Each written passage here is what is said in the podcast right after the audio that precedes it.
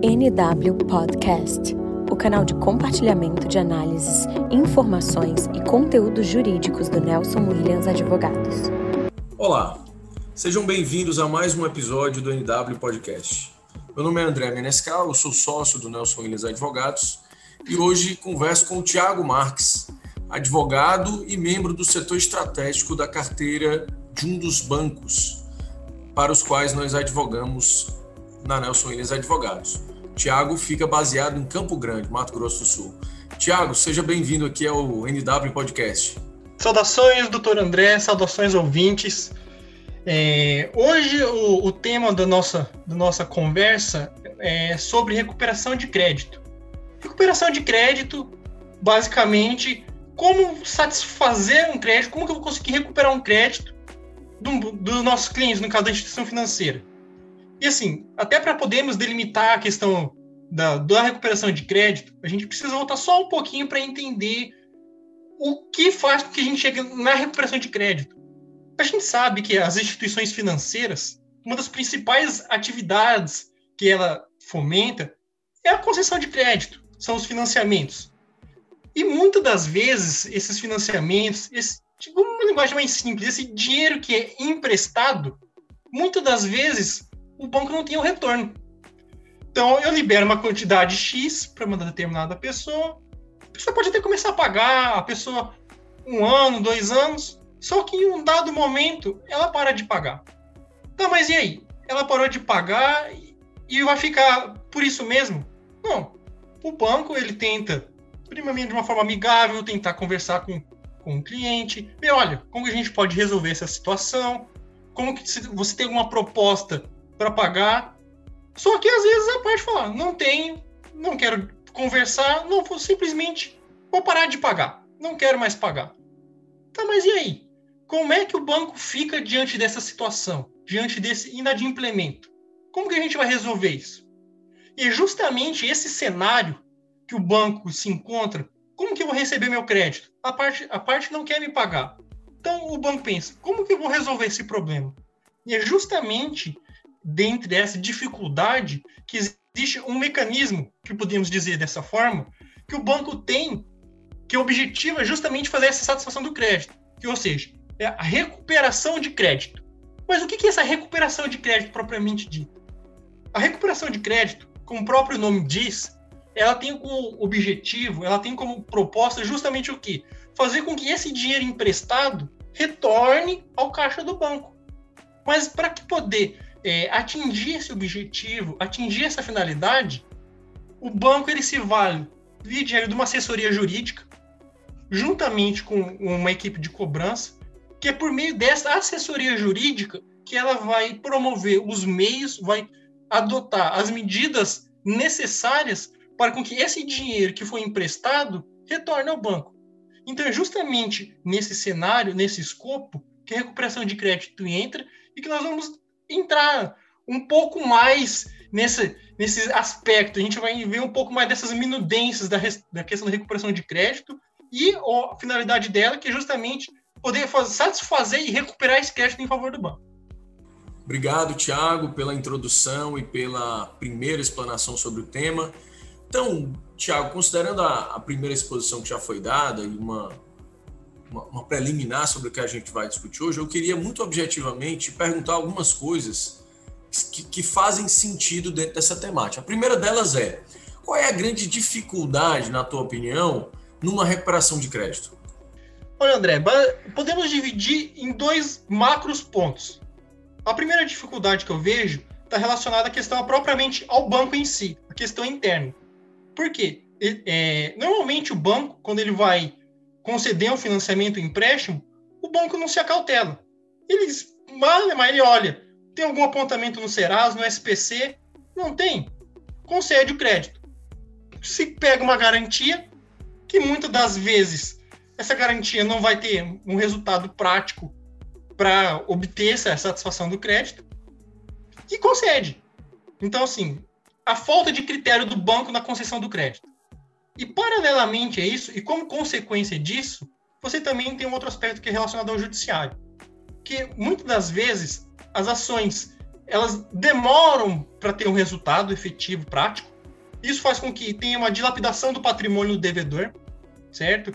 Então, é questões também de logística, o devedor não é citado, não consegue localizar, ausência de bens. Então, assim, resumidamente, a gente tem esses dois pontos, que é a questão interna, que é a questão da falta de um critério, de uma análise, e a questão do judiciário, da morosidade mesmo do judiciário. Perfeito, Tiago. E como é que funciona, de forma sintética, a atuação judicial numa recuperação de crédito?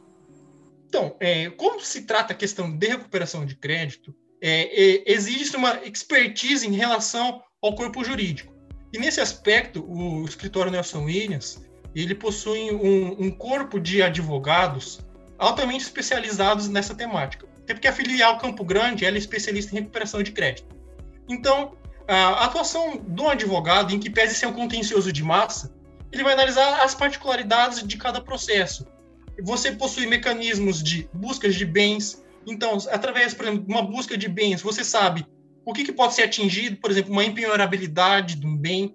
Você consegue ver na localização. Então, o advogado ele consegue extrair de uma contencioso de massa as particularidades. Então, um processo é tratado de maneira individualizada, certo? Então, ele vai analisar os aspectos da região, como o judiciário funciona. Então, o Nelson Williams, os advogados que trabalham com a recuperação de crédito, ele tem essa expertise para poder fazer essa condução e conseguir atingir o objetivo, que é a recuperação de crédito.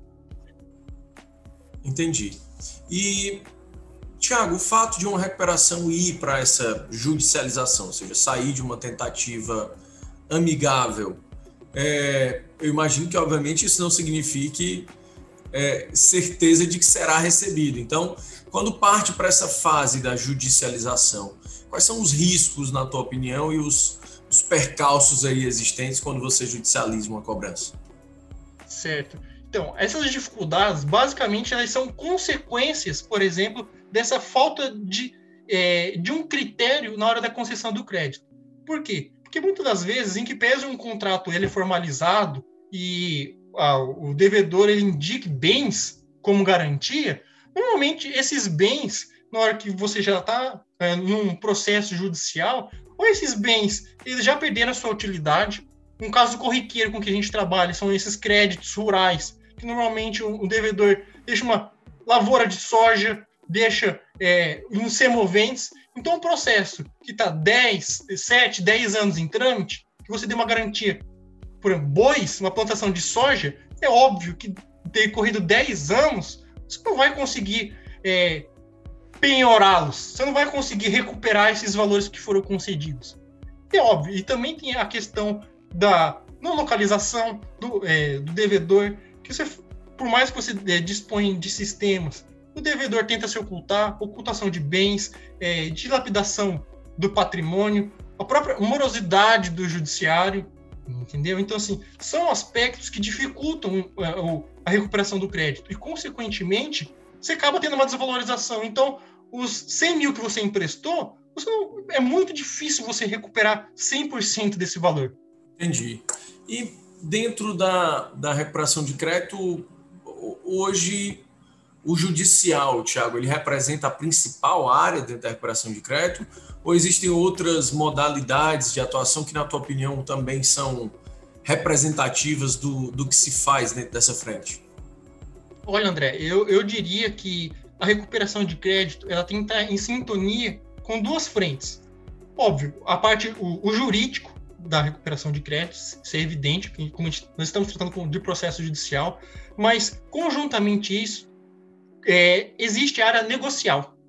Então, assim, a, nessas, nessas circunstâncias, a área negocial ela ganha um papel de muito destaque, porque é por meio do negocial que você vai conseguir é, conversar com, com o devedor, tentar encontrar um meio termo para poder satisfazer esse, esse, esse débito, porque muitas vezes um débito já está em valores muito grandes. E, de fato, às vezes o devedor ele está quebrado, ele não possui bens. Então, uma dívida de um milhão, a pessoa que não tem bem, ela não vai conseguir pagar. Mas se eu conversar, olha, o que você pode me dar? Como que a gente pode negociar? O que proposta que você tem a oferecer? Então, o negocial nesse aspecto, ele tem um papel fundamental, porque às vezes o processo ele está travado. Então, por mais que eu despenda de mecanismos jurídicos, e eu não consigo localizar bens, o negocial vai lá, conversa com o devedor. Às vezes o devedor fala: olha, eu posso parcelar tanto. Negocial vai lá, conversa, repassa a proposta para o banco. O banco entende que é vantajoso, então isso encurta o caminho, entendeu? Então, assim, você acaba satisfazendo o interesse do banco. Então, o jurídico e o negocial, eles caminham conjuntamente. Um não está desassociado do outro. Isso, isso até me leva aí para uma última é, pergunta, né? Então, é, é, possível conciliar, né? Esses dois, Tiago. Como é que os dois se podem conciliar? E você acha que quando a gente concilia então essa cobrança extrajudicial com os mecanismos que o judiciário nos dá também para dar uma pressionada no devedor, isso aumenta muito as chances de, de recuperação? Não tenha dúvida. E até para poder ilustrar esse cenário, eu, eu, vou citar aqui um caso prático. Nós tínhamos um, é, um cinco processos de execução contra uma devedora, um crédito, um crédito rural, e a dívida já estava a mais, mais de 3 milhões de reais. E o processo já desenvolvendo, a, se não me engano, 4, 5 anos. Foi aquele negócio, recurso, é, acaba travancando o processo, já tinham bens penhorados, e o processo não desenvolvia. A dívida só aumentava, a dívida estava acima de 3 milhões, e, e não, não conseguia destravar, o judiciário paralisado. E nisso, quando foi feita a penhora, a área negocial entrou em contato com o devedor. E como existiam vários processos, se não, não salvo engano, uns quatro, cinco processos só em nome dessa devedora, o negocial entrou em contato com o representante, conversou e conseguiu fechar um acordo. Então, uma dívida que era de acima de 3 milhões, conseguiu reduzir para 2, conseguiu liberar o, o bem que havia sido penhorado, inclusive já estava em vias de expropriação. Então, o negocial fechou o acordo, vantajoso para ambas as partes. Então, o processo que já estava 4, 5 anos em trâmite conseguiu reduzir, a parte aceitou e o banco conseguiu recuperar o crédito. E o processo ele foi extinto. Então, assim, esse é o exemplo clássico de que a área negocial e o jurídico caminham juntos e, obviamente, conseguem atingir resultados muito práticos com benefício para o próprio banco. Muito bom, Thiago, entendi. E ou seja, o judiciário, né, a judicialização do crédito, ela se torna apenas mais uma ferramenta no sentido de trazer o devedor para um campo de, de negociação, né? Bom, Tiago, obrigado pela tua participação no Indado Podcast, pelas explicações que você nos deu e espero que a gente tenha outras oportunidades de discutir aqui esse tema novamente. É, eu que agradeço a oportunidade, doutor André, de debatermos um tema muito instigante. Espero trazer é, esse panorama, ainda que de forma sucinta, mas de grande valia na situação.